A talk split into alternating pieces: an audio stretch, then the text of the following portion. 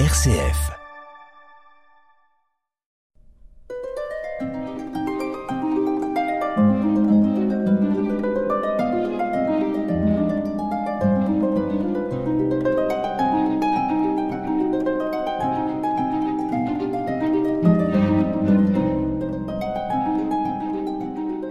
Chers amis, nous allons aujourd'hui prendre virtuellement différents moyens de transport, dont un très inhabituel. En juillet 1870, la France euh, déclare la guerre à la Prusse, mais connaît aussitôt de graves échecs militaires, en particulier dès le 2 septembre à Sedan, où l'empereur Napoléon III est fait prisonnier.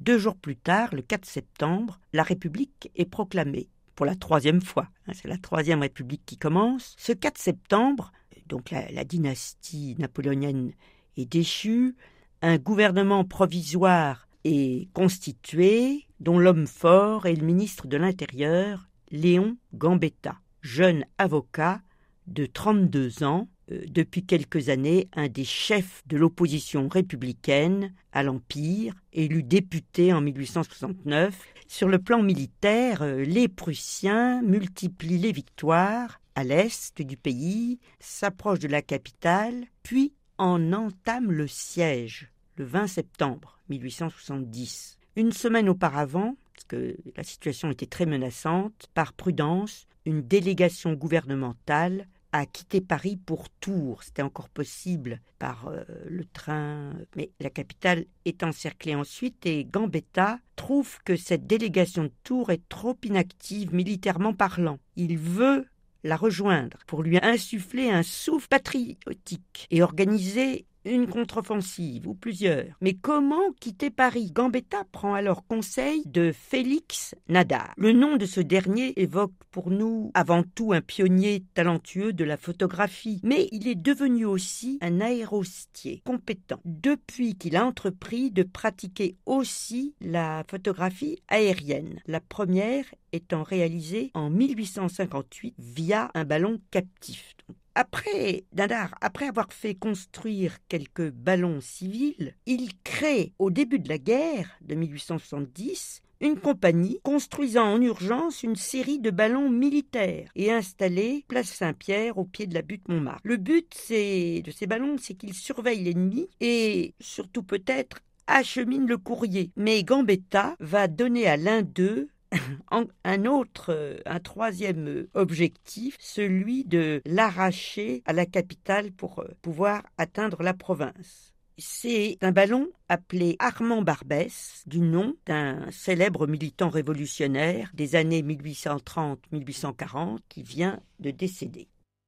Gambetta est impatient, il voudrait décoller au plus vite. Mais un proche n'est pas du tout rassuré à cette perspective, c'est son secrétaire particulier, Eugène Spuller en particulier lorsque cet Eugène réalise que l'engin est de taille très respectable, 16 mètres de diamètre, et puis gonflé au gaz d'éclairage, un gaz très inflammable, et enfin que c'est une montgolfière, qu'on peut donc difficilement contrôler sa trajectoire, ce n'est pas un dirigeable. Avec ce type de ballon, euh, qui a été inventé, vous en souvenez, fin 18e par les frères Pilâtre de Rosier, on ne peut, euh, disons, suivre un itinéraire qu'en faisant confiance au vent. On peut gagner en altitude en lâchant du lest, c'est-à-dire tout ce qui peut l'alourdir. C'est enfin, on est parfois le jouet du vent. Alors, donc Spuller se réjouit que la météo soit défavorable les 5 et 6 octobre avec un brouillard très épais, mais son soulagement est de courte durée, car le matin du 7, cette météo s'améliore, Gambetta est là, au pied de Montmartre, au milieu d'une foule d'anonymes, mais aussi de personnages importants comme Clémenceau et Victor Hugo aussi est dans les parages. Il décrira la scène dans Choses vues.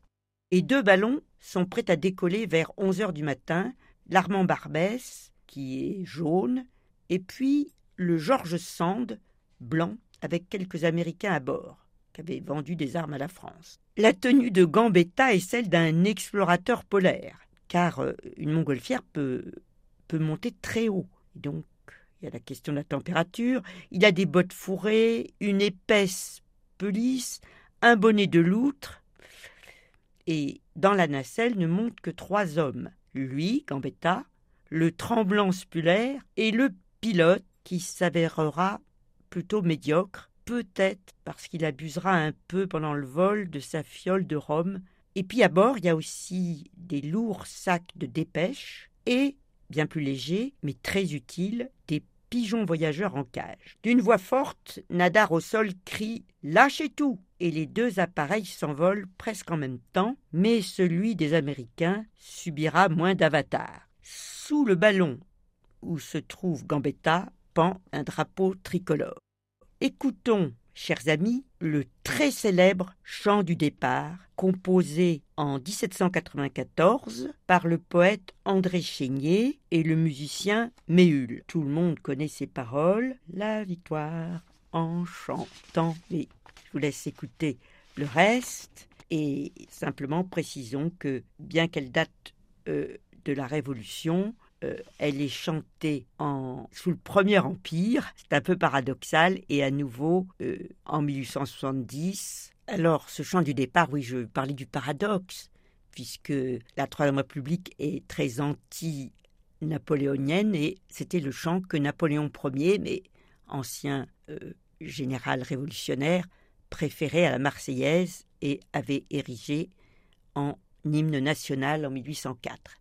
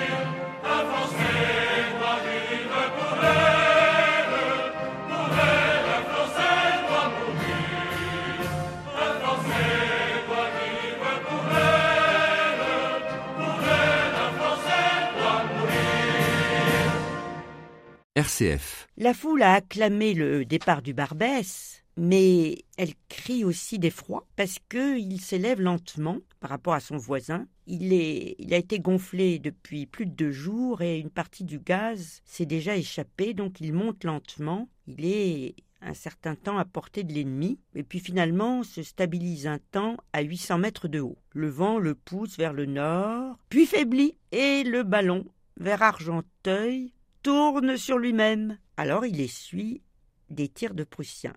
Et c'est le premier atterrissage qui est euh, incontournable. Des paysans accourent aussitôt pour prévenir qu'on est en zone occupée, qu'il faut repartir au plus vite, et pour cela lâcher un maximum de lest. Alors beaucoup de courriers n'arrivera pas, et Gambetta perd sa magnifique pelisse, entre autres. Alors le ballon remonte assez haut, survole Creil, redescend à 300 mètres, alors les Allemands rouvrent le feu, et le lest épuisé atterrit finalement dans l'Oise, à 30 km de Montdidier. C'est là que l'Armand Barbès termine sa course assez peu glorieusement dans un arbre, et les locaux vont aider les passagers à s'extraire de la nacelle, les trois passagers. On envoie aussitôt un pigeon voyageur pour prévenir les autorités. Gambetta euh, peut prendre ainsi le train de Montdidier à Amiens, on est donc dans la Somme, où il passe la nuit du 7 au 8 octobre. Il peut un petit peu se reposer, et le 8 octobre à midi, il quitte euh, la préfecture de la Somme pour reprendre le train et gagner Rouen, autre préfecture, parvenant par la gare du Nord, appelée aussi gare Martinville, dans Rouen. L'accueil populaire y est très chaleureux et surtout la réception officielle grandiose, les autorités ayant été là encore prévenues. Une foule compacte entoure euh, le grand homme autour de donc de l'ancienne gare Martinville alors, la municipalité a quand même pris la précaution de faire répandre un tract contenant notamment ces mots Illustre citoyen Gambetta. Le dévouement abonde, mais l'énergie et la direction font défaut. Soyez pour la province comme pour Paris. Cette énergie, suscitez-la, ainsi que cette direction, et l'ennemi sera chassé, la France sauvée. L'avocat républicain Louis Dessau. Fraîchement nommé préfet, le 4 septembre, jour de la proclamation de la Troisième République, fait un discours énergique, propre à réchauffer un courage peut-être euh, déjà quelque peu défaillant chez certains. Maupassant décrira euh, une forme de défaitisme chez certains Normands, notamment dans la nouvelle Boule de Suif, dont l'histoire se déroule dans l'hiver 1870 une nouvelle publiée en 1880 où, où il analyse le comportement d'une dizaine de personnes fuyant Rouen devant les Prussiens. Mais pour l'heure, euh, il n'y a pas de discours euh, défaitiste et encore moins pacifiste. On se croirait presque, en écoutant Gambetta, qui va aussi de son discours, on se croirait presque au printemps 93, 1793, euh, quand la patrie était déclarée en danger, puisqu'il conclut par ces mots Montrons que si nous n'avons pas conclu un pacte avec la victoire, nous en avons conclu un avec la mort. En ce début d'octobre 1870, les Prussiens ont envahi l'Alsace, ainsi que la Lorraine, sauf pour l'instant Metz où s'est réfugiée une bonne partie de l'armée sous le commandement de Bazaine, et qui représente un des derniers espoirs du camp français. Mais il capitule le 27 octobre. Écoutons la marche lorraine, composée un peu postérieurement, en 1892, par Louis Gann, dans un contexte de patriotisme revanchard lors de la venue du président de la République Sadi Carnot à Nancy, ville lorraine restée française. On retrouve dans cette marche lorraine le thème d'une mélodie populaire en passant par la Lorraine avec mes sabots. La marche Lorraine fait partie désormais du répertoire militaire officiel.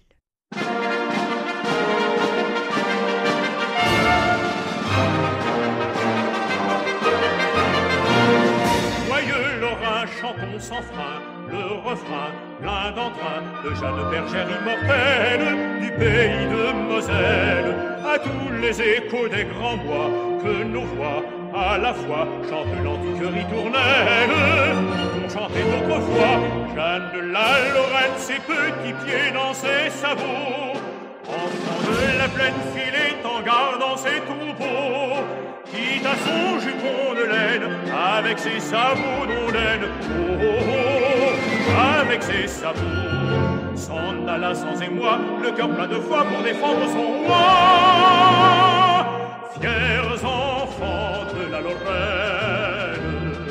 des montagnes à la plaine sur une plane pauvre sereine Jeanne d'Arc vierge souveraine vieux Gaulois à tête blonde nous bravons tout à la ronde si là-bas l'orage gronde c'est nous qui gardons l'accès du sol français. Sans fut guider nos fiers soldats tout là-bas au combat et firent naître l'espérance dans notre douce France. Lors les Français victorieux glorieux flammes aux yeux chantant partout leur délivrance entonnaient tout joyeux Jeanne la Lorraine a quitté ses petits sabots. Jupon de laine guerroyer sous nos drapeaux et c'est un grand capitaine la vierge au sabot non laine oh, oh, oh, la vierge au sabot. Jeanne le gentil cœur partout à l'honneur conduisit son seigneur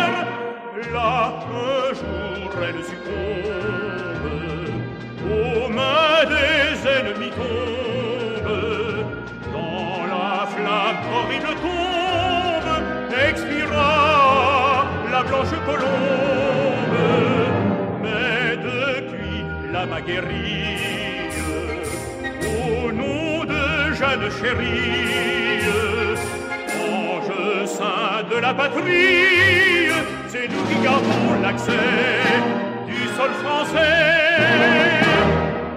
Tes fils n'ont pas dégénéré sol sacré adoré dans leur veine encore ruisselle du sang de la pucelle.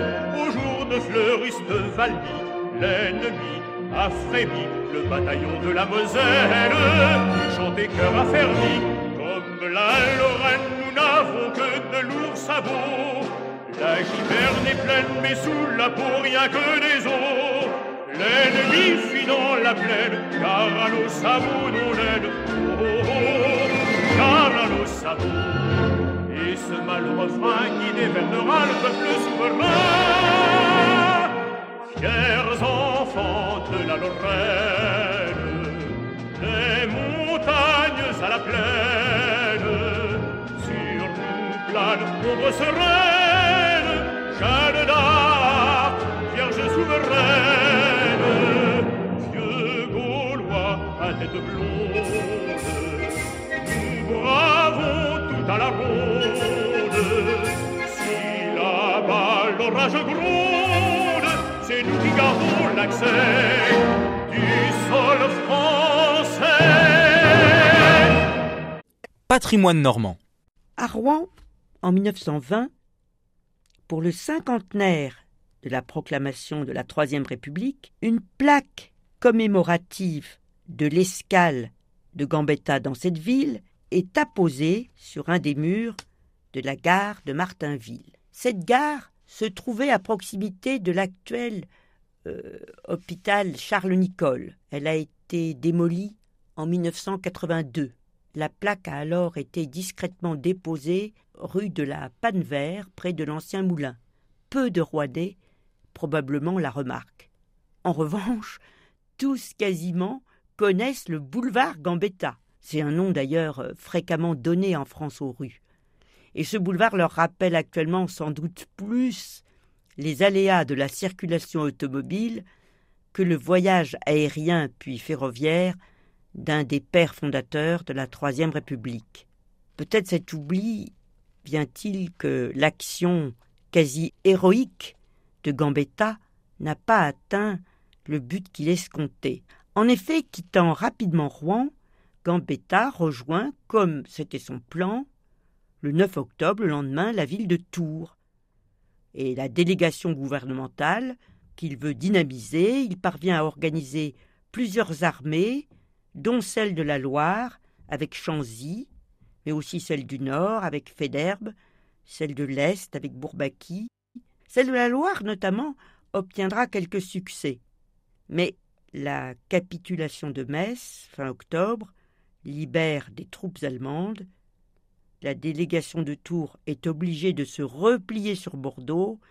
L'armistice est signé le 28 janvier 1871, après quatre mois de siège très dur pour les Parisiens. La paix de Francfort, peu après, comporte des clauses dures pour la France, paiement de 5 milliards de francs or, et surtout l'Alsace et une partie de la Lorraine avec Metz doivent être cédées à une Allemagne unifiée.